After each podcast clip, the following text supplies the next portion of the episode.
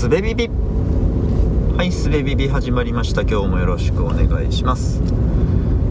えー、今日はですねちょっと何も決めずに録音ボタンを押してみました、えー、今ですね佐賀に来ていてそれから家に帰るまでのドライブ中ですね。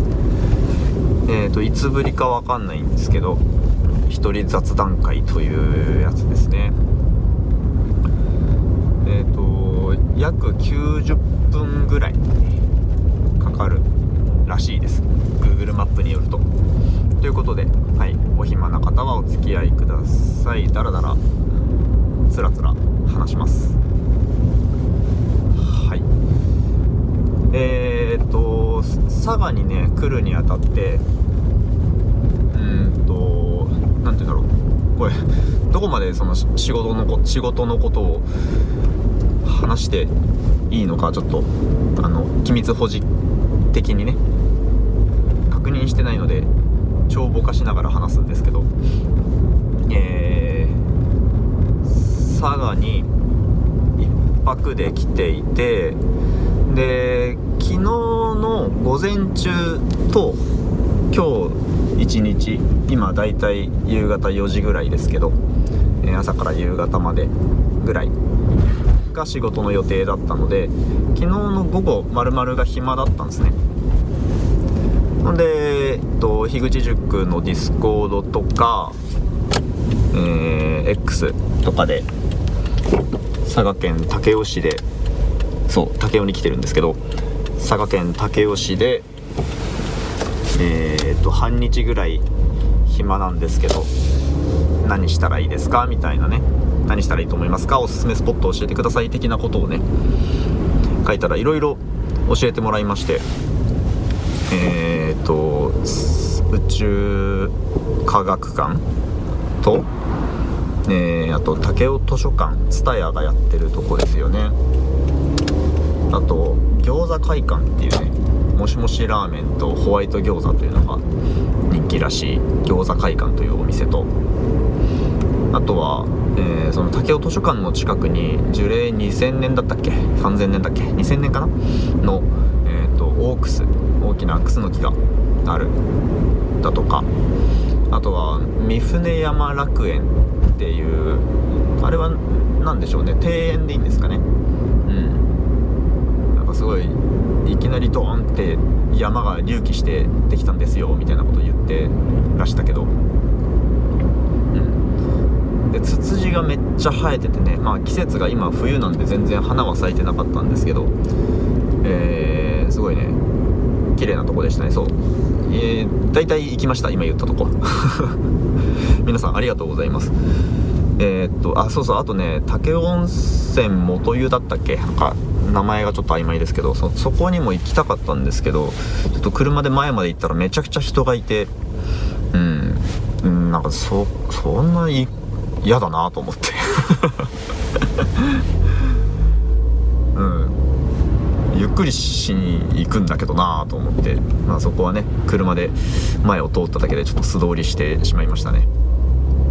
まあ休日だったんでね連休の最終日の昼だったんで。うん。まあ混むやろうなっていうね感じでしたけど。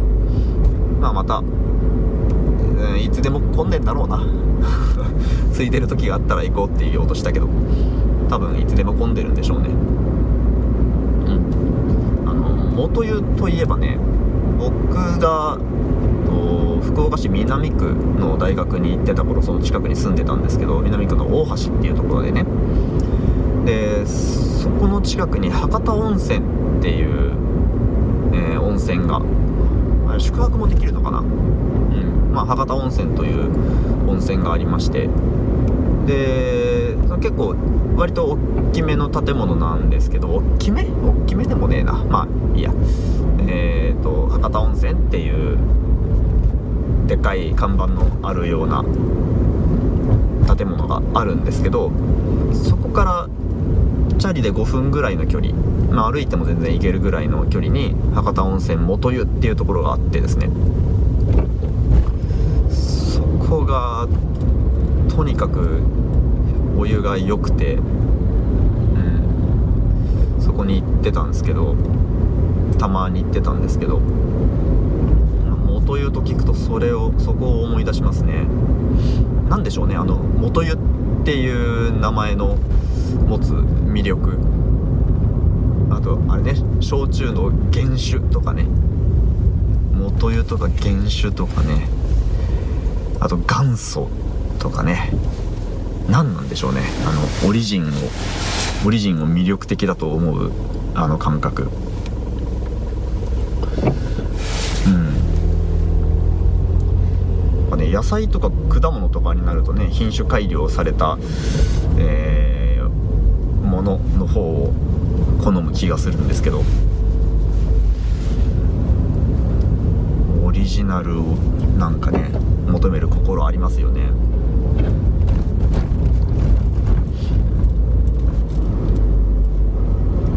まあこんなこんなでいろんなとこに、えー、皆さん教えてもらって皆さんに教えてもらっていろんなところに行けました。すごいよね。武雄温泉駅の割と近くにこれだけいろいろ見るところがあるんですね。すごい。あの温泉だけしか だけってことはねえか。温泉がメインのところかと思ってたんですけど以外にもいろいろあって。うん面白かったです。ありがとうございました。えー、っとねあそうそうあのちょっと話変わるんですけど、えー、と2つ前のエピソードからちょっと音質が改善しているはずなんですけど今回どうかな。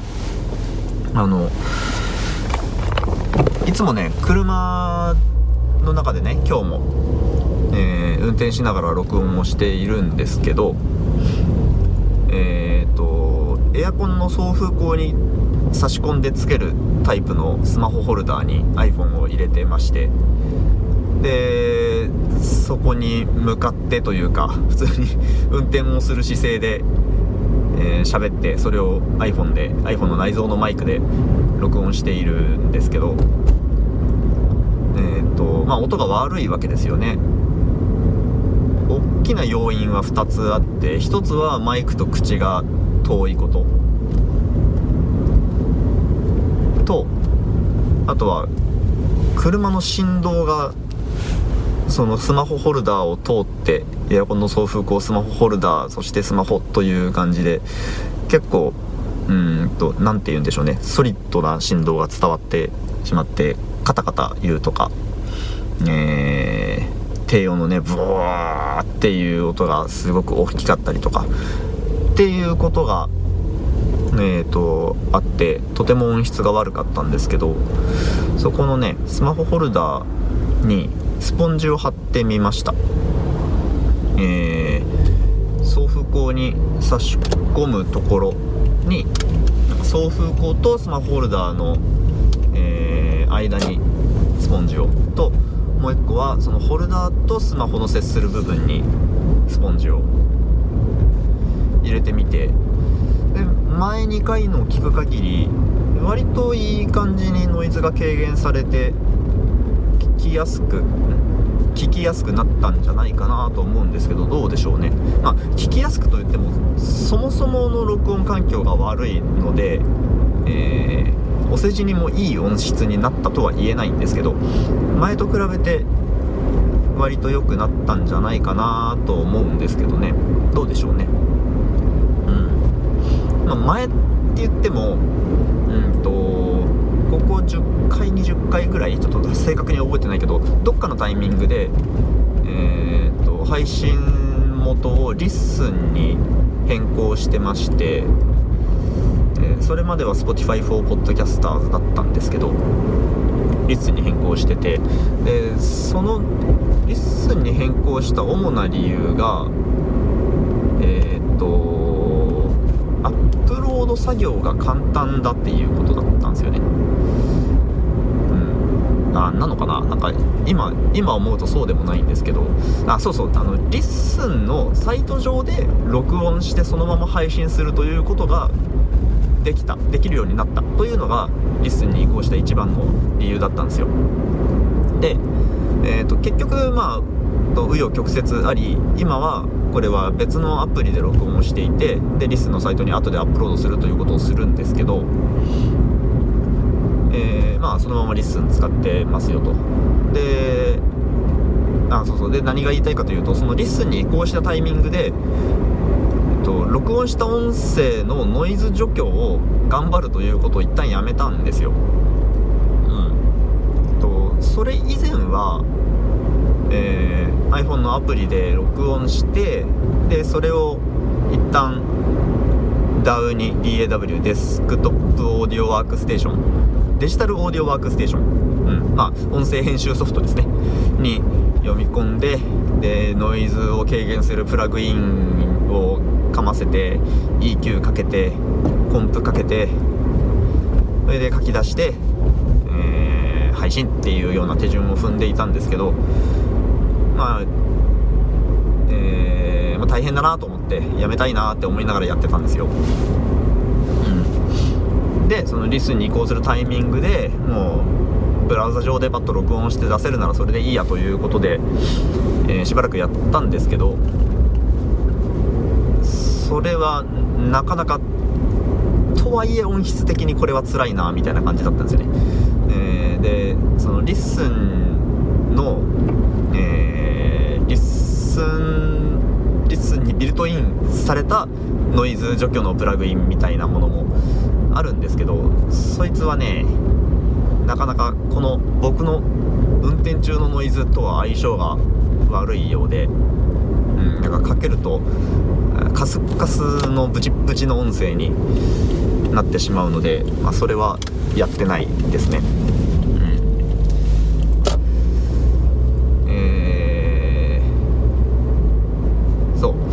なんで今その音声編集をしないのがとても楽なのでその中でどうやって音質良くするかなということを考えたらやっぱ録音環境だなということで今回のスポンジ対策になったわけですよ。うん、もうこれねだいぶ初期から番組始めてだいぶ初期からやらなきゃなーって思ってたことではあったんですけどなんかずっとやってなくって。ついにやってみたらよかったですねえー、よかったです。なんかあのノイズがなんか安定した感じがありますよね。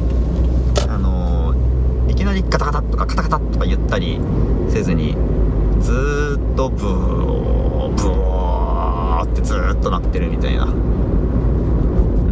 まああの悪い中ではいいみたいな。下の上みたいな音質にはなったんじゃないかなって思っております。はいえー、っと。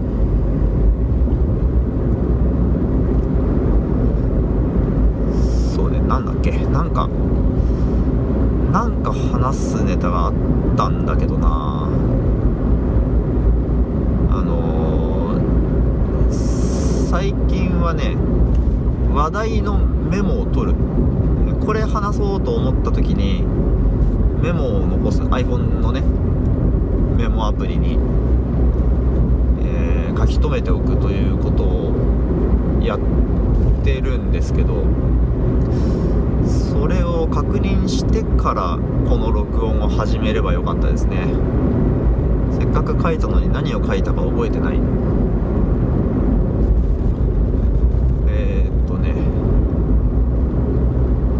いやダメだな思い出せないな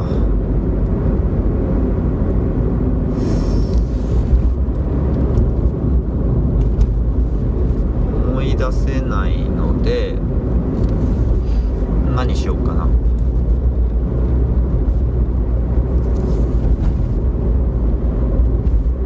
最近そう最近ねあのー、お便りを書くということをちょこちょこたまにやっています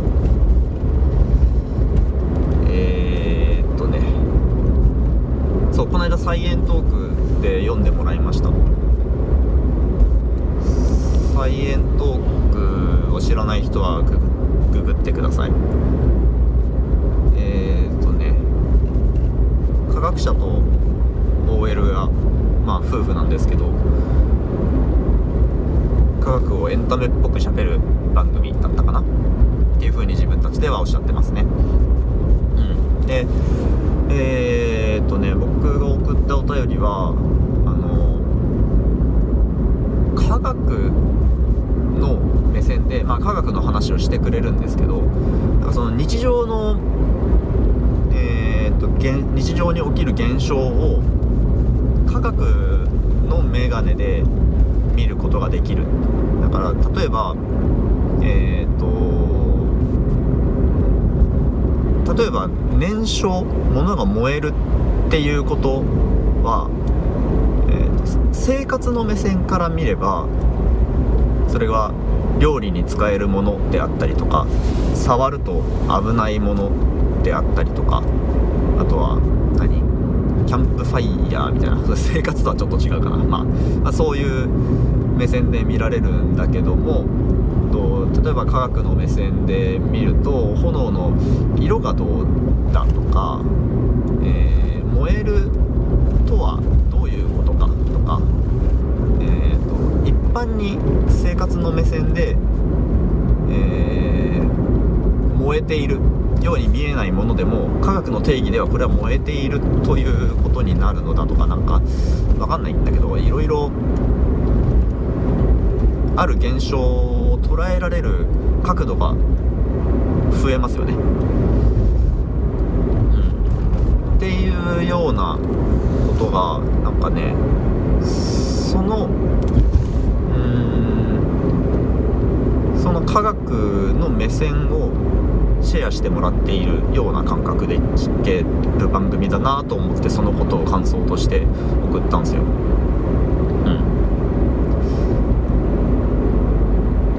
そしたらなんかそれがお便りの主題だったはずなんですけどのつもりで送ったんですけどあのー、副題として送った僕の高校の時の科学の先生が当時の彼女にえ、ー、と花火を見て「あ綺麗な炎色反応だね」って言ったりとかえ、ー、とあとはダイヤモンドの指輪を指してただの炭素の塊だって言ったとか そうそういう話をね、付け加えたんですけど、まあ、そっちの方で話が盛り上がってしまい、えー、物事を見る眼鏡の話みたいなところにはあまり言及されなかったなーって思いました。いや全然いいんですけど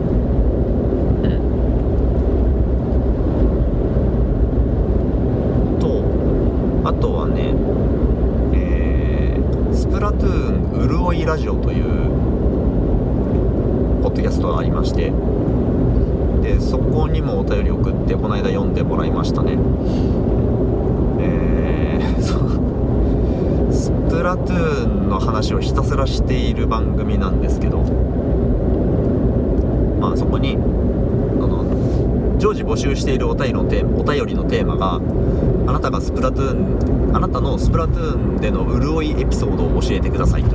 つなんですけどまあそこにあの最近最近でもねもう1年ぐらいやってんのかな、まあ、大学時代の後輩先輩たちと、えー、ふとしたきっかけで X 上でちょっと一緒にスプラトゥーンやろうぜみたいな話になってで Discord サーバーに集まって連日夜な夜なちょっとやろうぜどうしたやるかっつってあのスプラトゥーン一緒にやってるんですけどそういうその中にはもうそのスプラトゥーンやることしか今んとこつながりがないぞみたいな人もいるわけですよね。まあていうかそういう人がほとんどなんですけど。うん。だけど集まればスプラトゥーンの話だけじゃなくって一緒に試合しながらなんか最近こんなことがあってさみたいな話をするわけですよね。明日出張だよみたいな。なんかそういう話をするためにスプラトゥーンしてるみたいな面もあるんですよ。もはや。うん。で、まあ、そういう機会が継続的に持てるようになって嬉しいなみたいなことをスプラトゥーン潤いエピソードとして投稿しました。だからそういうことってありますよね。その飲み会しようぜっつってなんだろう飲み行こうぜっつって別に酒飲むことが目的じゃなくって話すことが目的だったりとか、うん、やっぱ旅行行こうよとかもそうですよね。まあ旅行は旅行で目的にはなるんだけどでも、うん、達成されるべきことってそのあらかじめ設定した目的地にたどり着くとこことじゃだけじゃなくってうんその道中で交流すること会話することだったりして。うん。なんかそういううーんと口に出す目的とは別に主目的があってその主目的だけを理由には集まらないよなっていうこと、うん、例えばね僕がスプラトゥーンを介して、えー、近況を話し合う友人たちというのはちょっと近況近況を話そうぜっつって毎晩集まりはしないわけですよ。だけどスプラトゥーンやろうぜっていうことで近況を話す場が持てるということですよね。それすごいいいなって思いますね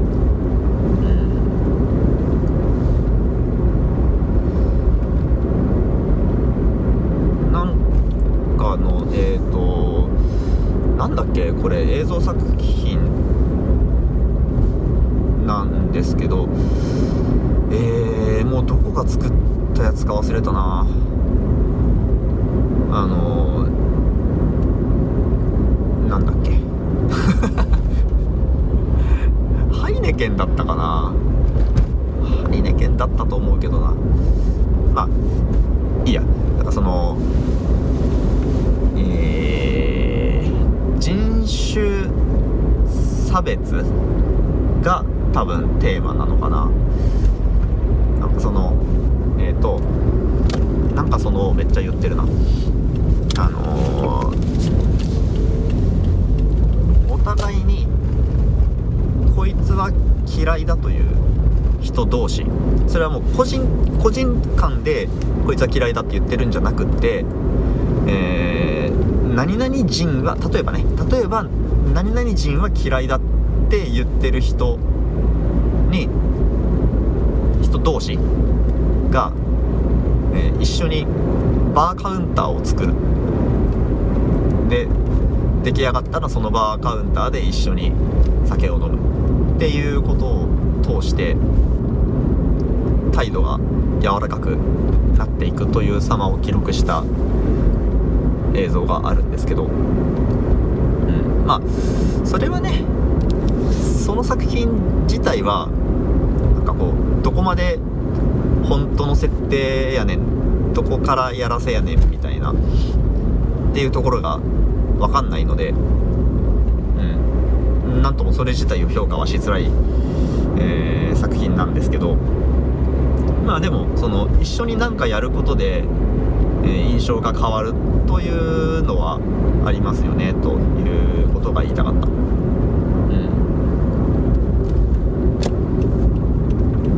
まあだからそもそも 嫌い嫌いな人たちとやスプラトゥーンやってるわけじゃないから別にシンクった例えではない例ではないんですけど。うん。なんかねちょっとちょっと今狭い道ですれ違いをしているのでちょっと運転に集中します。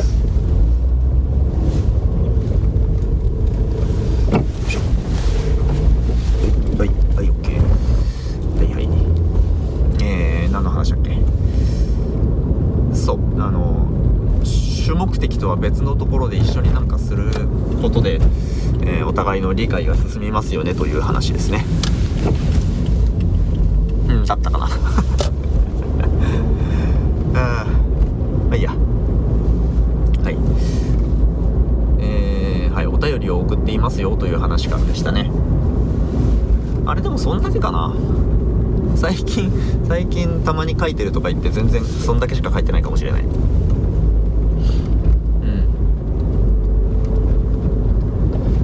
なんかこうねポッドキャストへの感想を書く場所が僕には主に3箇所あって1つは X 1つは樋口塾。これは樋口塾内の番組に限りますけどね。ともう1つがお便りなんですよねきっと。であえーっとお便りに気が向いたのと時を同じくしてあんまり X に感想を書かなくなってる気がするななんかちょっとうー会じゃないところで話したい伝えたいみたいなのがあるのかな。うん。何なんだろうな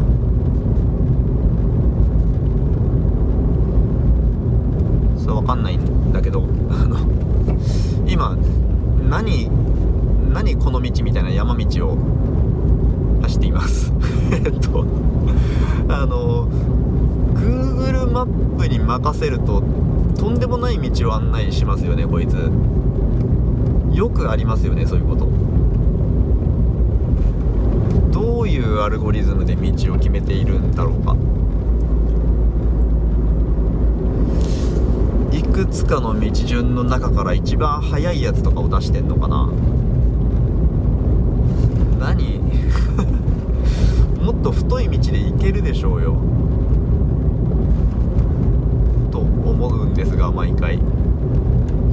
でもあれおかしいなと思って引き返すわけにもいかないですよね。今ね割とあの人の家が並んでいるところまで出たんですけどそれでもこれ山だぞまだ。このまま山を越えるんですかね。選挙のポスターが貼ってありますね。えー、っとじゃあしばらく久しぶりに見かけた看板全部読むをやろうかな。たまにねこういう、えーロングドライブの時にやってるんですけどまあそのまんまですね。見かけた看板全部読むです。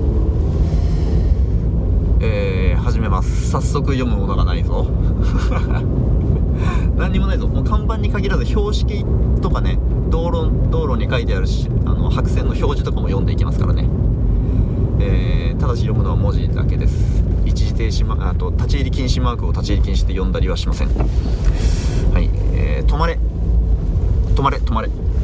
はい止まります。ようこそ松浦町へ。はい。忍者のイラストとともにね。今ようこその看板を後ろから通過したんで、えー松浦町を出たということになりますがじゃあここは何町なんでしょうか？えー、っとはい。何も文字がない。マジでないな。文字がない世界に来ました。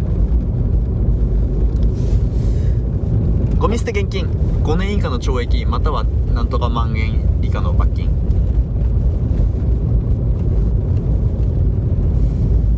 さあないです。注意。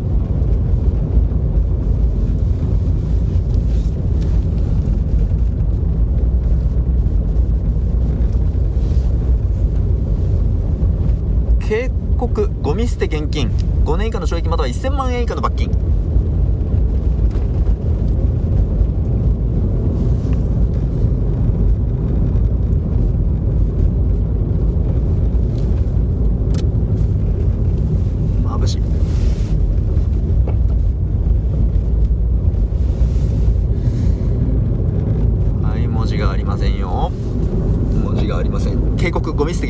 以下の懲役または1000万円以下の罰金と多分書いてあった。遠くて見えなかったけど多分同じことが書いてあるんでしょう。ゴミ捨ての罰金すごいっすね。罰則。すごいね。どこでもそうなのかなどこでもそうじゃないよね。街中のゴミ捨てってさすがにそのような罰則はないよね。なんか参拝捨てられそうな場所とかだとそういう区画にな区域になるのかな？おお文字がないぞ。文字がないですよ。すごい。かつてこんなに文字がない場所で見かけた看板全部読むをやったことがない。これねこれやってるとねあの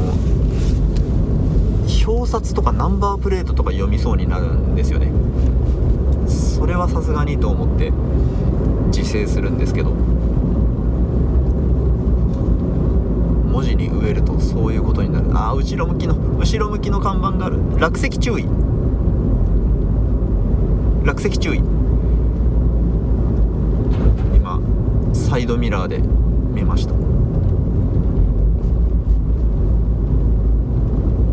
あーなんだ今の読めなかった。今またサイドミラーで読もうとしたんですけど落石注意って書いてあるだろうなっていう予想が外れたのと鏡文字でしかもなんかの障害物で一部隠れてて全然読めなかった。鏡文字じゃなければきっと読めたんでしょうけど人間の認知能力の面白さですよね。なんか後ろ向きの看板多いな。みんな反対から来んの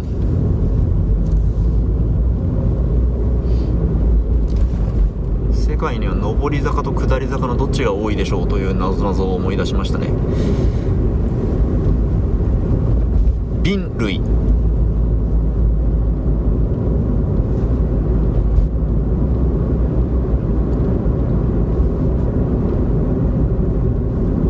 アサヒビール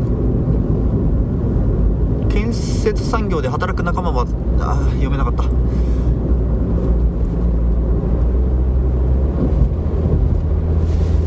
走りながらね安全安全運転をしながら読むだからねなかなか読み逃しますね。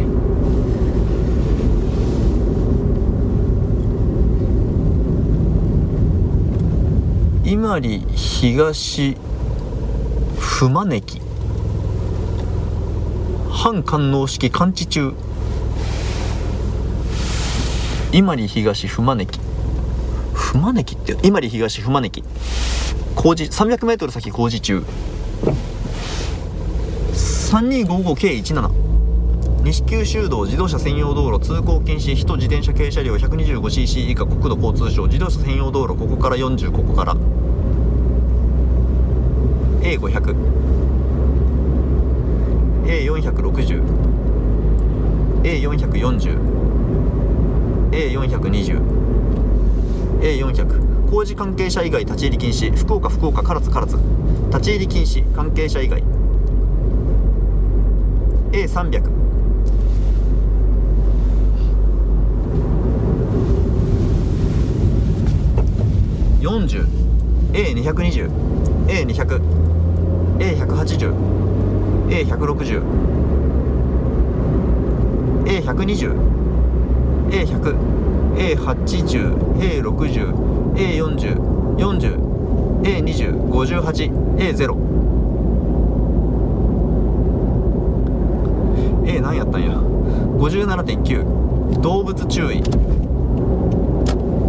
70ここからここから57.8 4% 57.7非常駐車帯。57.6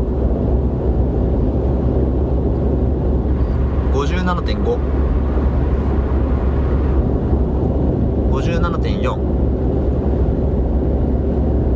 57.3非常駐車帯非常電話。非常電話 SOS57.2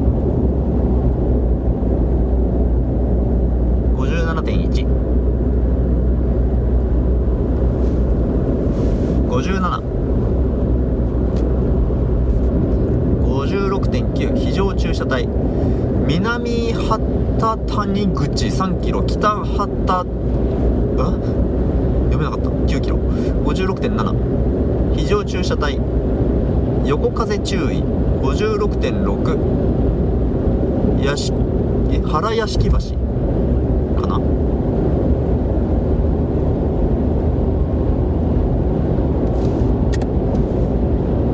非常駐車帯非常電話56.3非常電話 SOS 56.2 70 56.1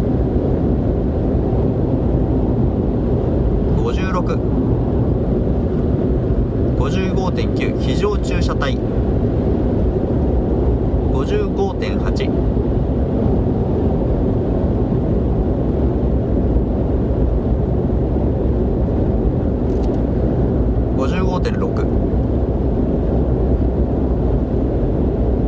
55.5非常駐車帯非常電話非常電話 SOS55.4 55.3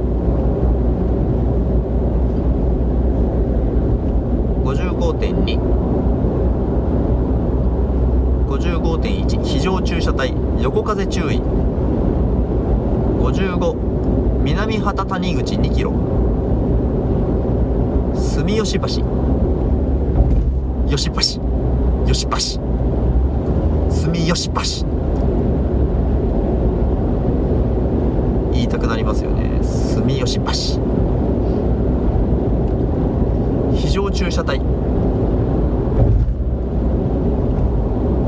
高瀬橋高瀬橋54.4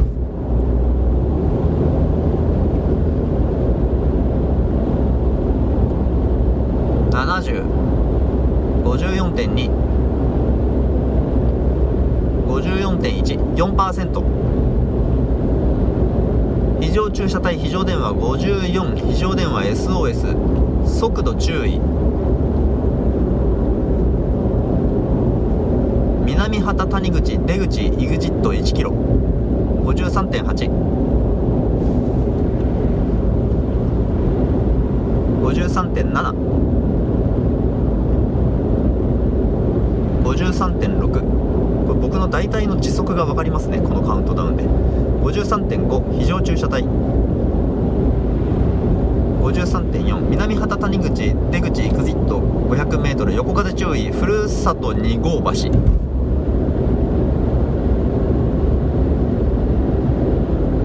南畑谷口南畑畑畑谷口ふるさと1号橋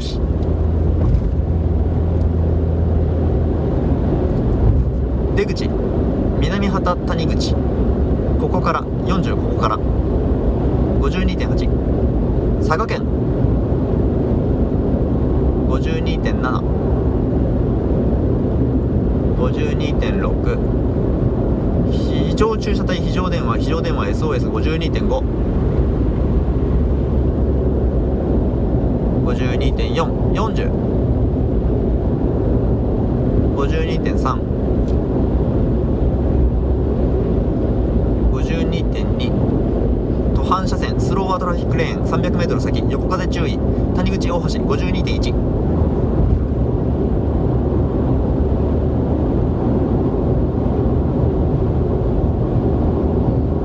途半車線非常駐車帯動物注意51.8北畑北畑 IC 降りて右折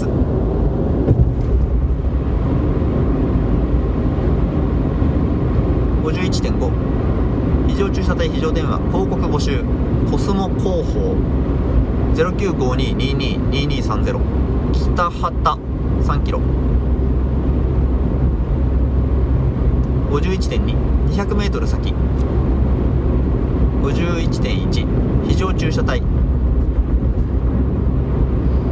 51途半車線終わり。唐津市。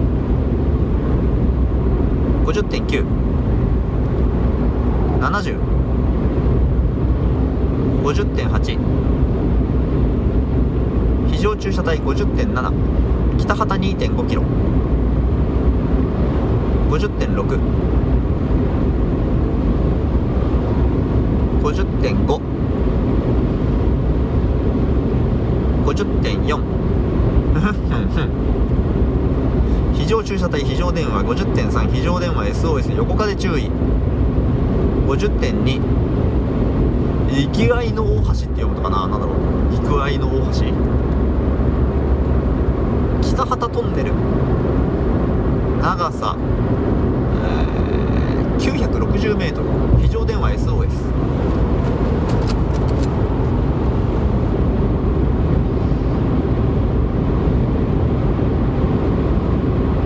反対側に消火栓があるんだが文字が読めない非常駐車帯非常電話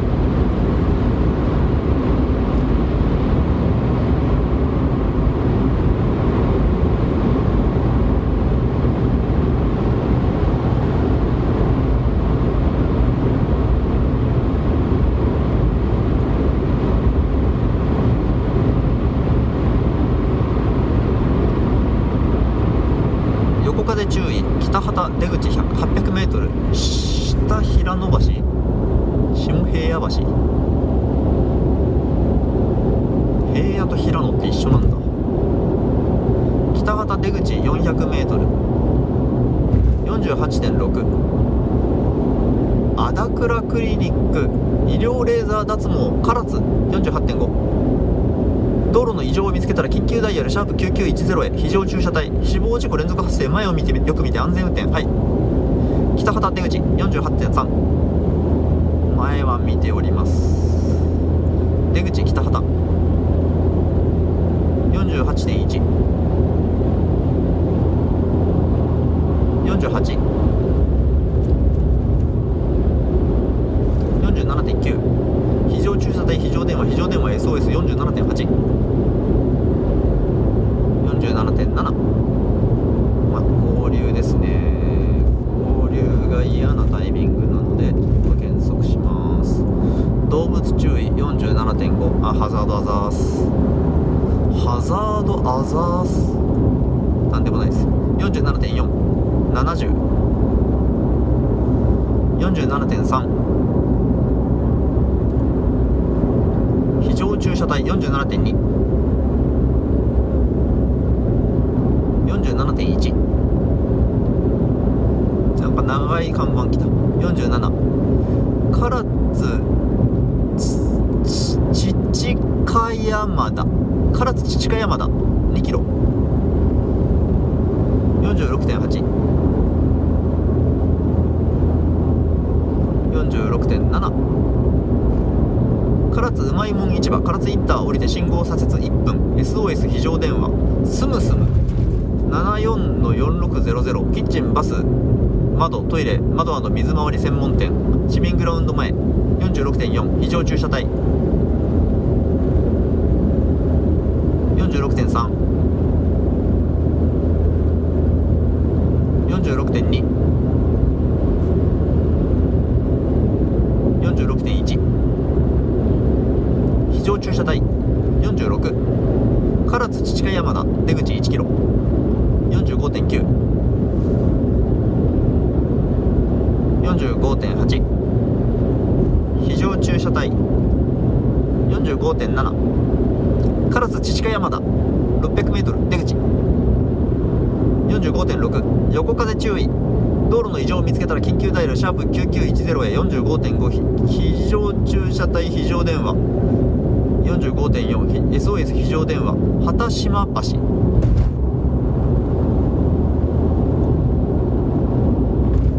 45.2唐津父鹿山田出口45.1 70 45ここから40ここから44.9出口唐津父鹿山田この先急カーブ速度落とせ。44.8 44.7 44.6千田島橋千田島橋。非常駐車帯非常電話 44.5SOS 非常電話父鹿山田橋。44.4父鹿山田はもう読めるぞ。44.3 44.240動物注意。7044.1 44寺の本橋。43.9大坪橋。非常駐車帯。43.8 43.7 43.6 43.5塩井川橋。非常駐車帯非常電話。SOS 非常電話。唐津3キロ浜玉9キロ福岡53キロ43.3立岩橋。非常電話 SOS 非常電話。薮田トンネル長さ730メートル。薮田って読めないな。養うに母に田んぼの田で薮田読めない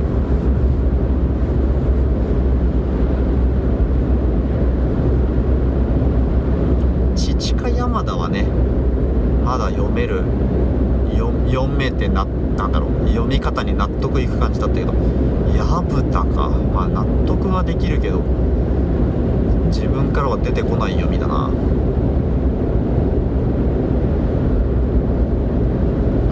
非常駐車帯非常電話動物注意 SOS 非常 SOS 非常電話42.4 42.3 40非常駐車帯非常電話。42.1SOS 非常電話唐津2キロ。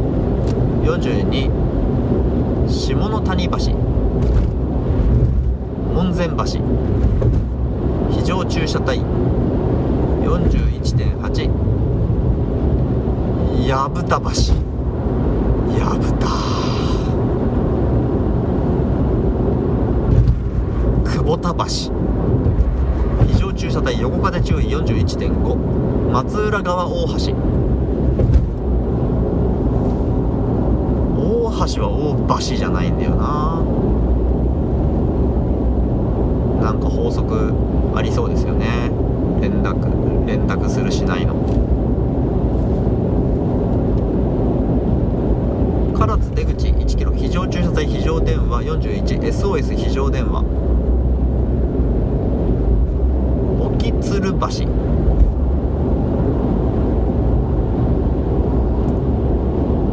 唐津出口 500m 非常駐車帯。40.7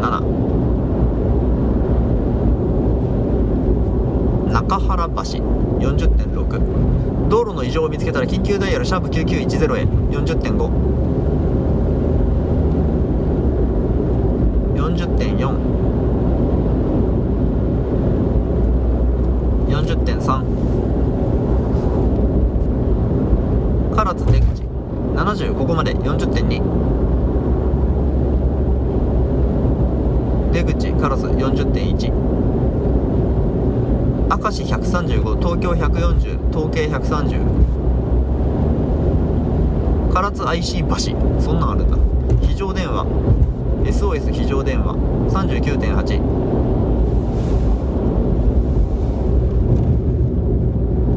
40 39.6 39.5 70 200m 先39.4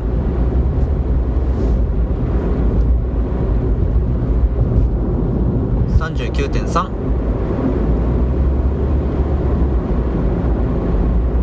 39.2 JA 共済 JA 唐津鏡山支所横風注意39.1ただいまの気温気温14.9度。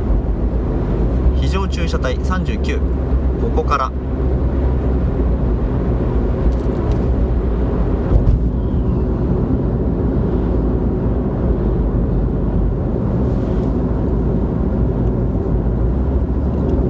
38.8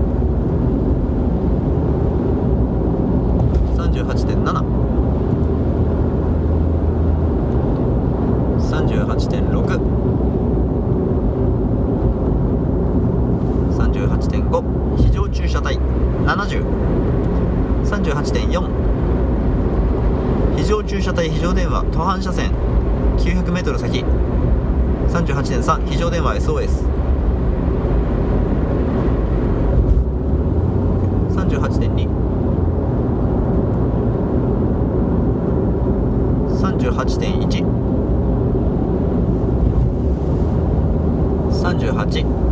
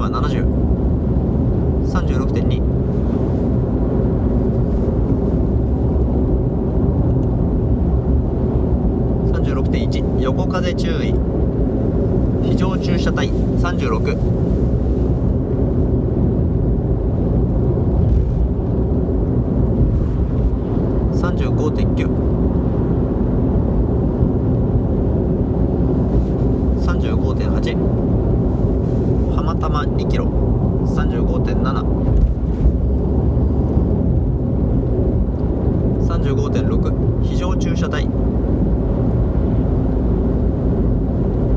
35.535.4 35.7ただいまの気温。横風注意。気温14.8度。35.2非常駐車帯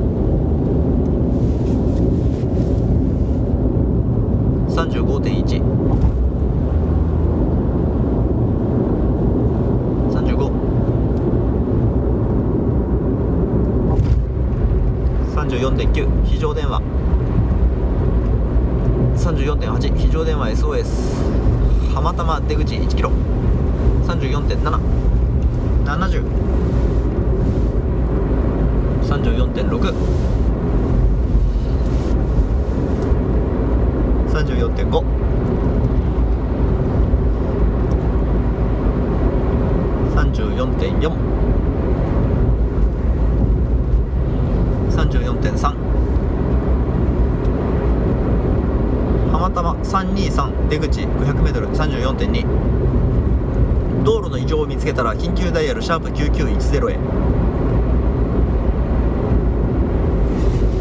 34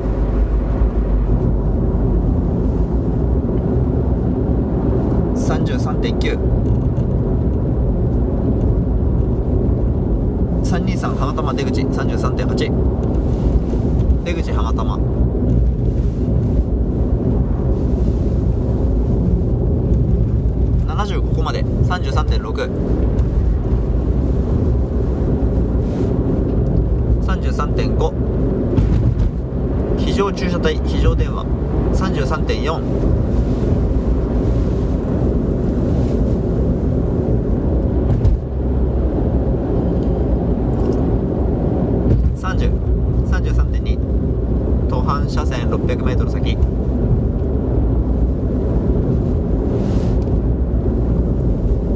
法定速最高速度は法定60横風注意33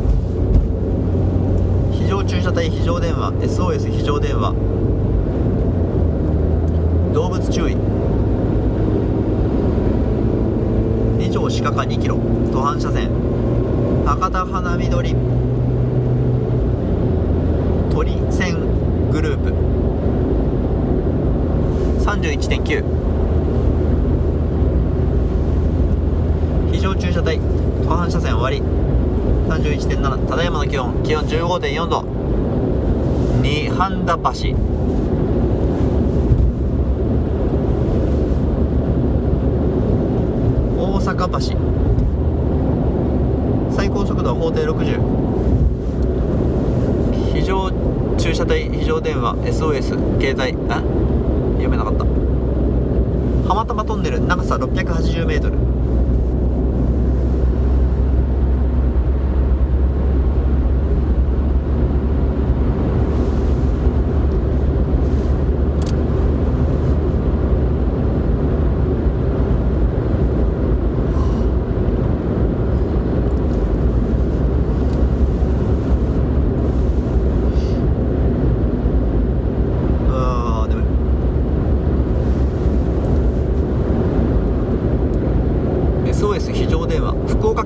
30.4非常駐車帯非常電話。30.3SOS 非常電話。30.2新岡地橋合流注意30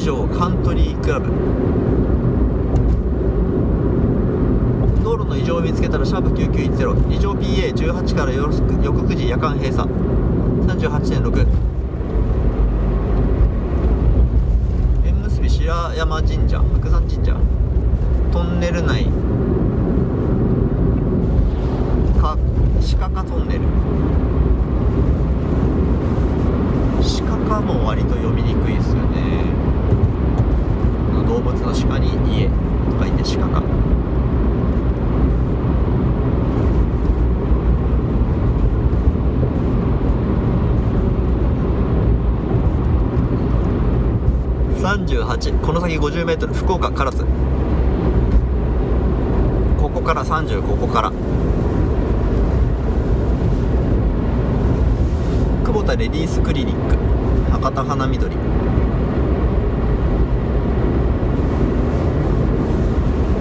法定速度括弧原付は除く。60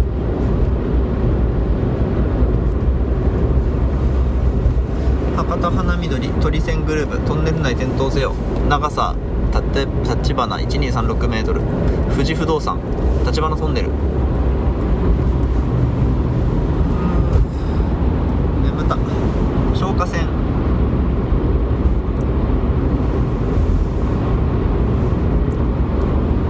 うわちょっと眠くなってきたな。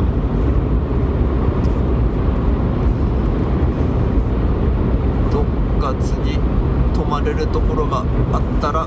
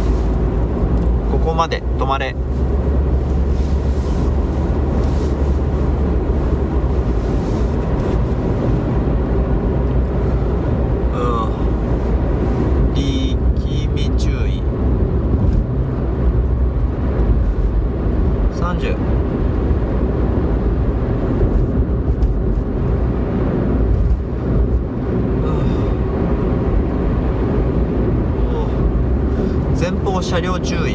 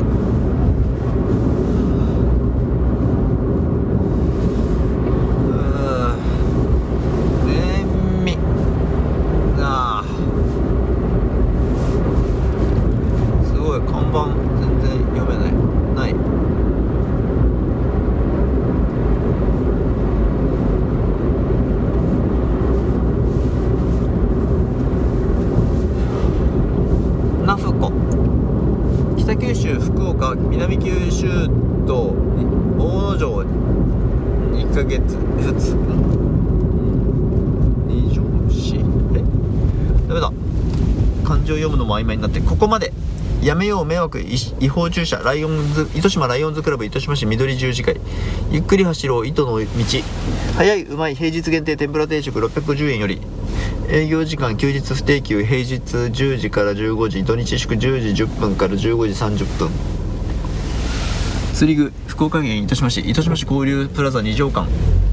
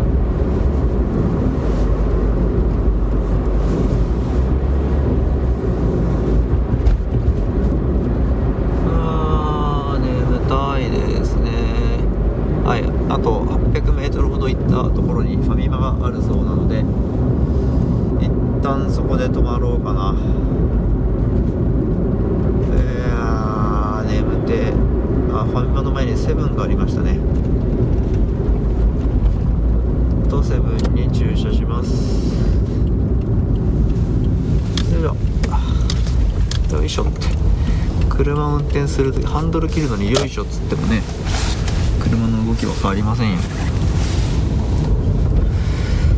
はいということで、えっと、ここで終わろうかな。えー、あー眠かった。いやーはいえー、だらだらだらだら話したっていうのかなこれは。えー、見かけた看板全部読むを久しぶりにやって楽しかったです。じゃあ今日も聞いてくださってありがとうございました。